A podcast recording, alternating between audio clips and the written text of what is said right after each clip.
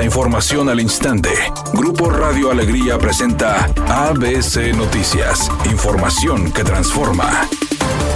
¿Qué tal? Muy buenas tardes, esta es la información. La deficiencia y la falta de inversión para mejorar el sistema integral de tránsito metropolitano sin tram ahoga la metrópoli y según activistas es consecuencia del enfrentamiento entre el gobierno estatal y alcaldes del PRIAN. Pese a ser parte del anunciado Plan Maestro de Movilidad, la modernización del Sintram sigue pendiente y por ello abundan reportes de semáforos desincronizados, obsoletos o faltantes. Según datos del Centro de Integración Ciudadana, de enero a junio hubo 842 reportes de semáforos con y en algunos casos un mismo aparato se reportó nueve veces. Para la politóloga Liliana Flores Benavides, el problema obedece al enfrentamiento entre el gobernador Samuel García y diputados y alcaldes de oposición.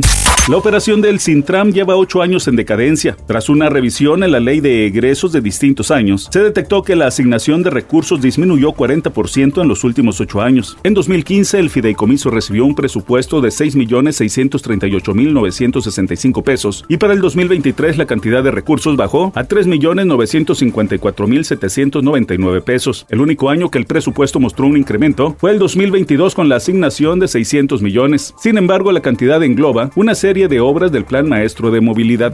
La Suprema Corte de Justicia de la Nación respondió a la carta que le envió la Presidencia de la República a través de la Secretaría de Gobernación, donde le pide aclarar si cumplen con el artículo 127 constitucional, el cual establece que ningún funcionario puede ganar más que el presidente de la República. En la respuesta que envió a la Secretaría de Gobernación, la Suprema Corte dice que las percepciones que reciben los ministros no pueden ser diferenciadas ni pueden ser disminuidas por actos provenientes de otros poderes, sin mencionar cantidades. La Suprema Corte dice que desde 2019 decidió de motu propio disminuir en 25% las percepciones de sus ministros. Por lo tanto, seguirán ganando entre 450 y 600 mil pesos mensuales, como lo afirmó la semana pasada el presidente Andrés Manuel López Obrador. Mucho se comentó el desempeño de anoche de Galilea Montijo en la Casa de los Famosos. Sin embargo, la conductora ya dio una aclaración. Comentó que si la notaron hablando raro, no es porque estuviera tomada, sino porque está estrenando una prótesis dental que al menos ayer ella notaba floja y sentía que en cualquier momento se le iba a salir. Por eso hablaba diferente a como suele hacerlo.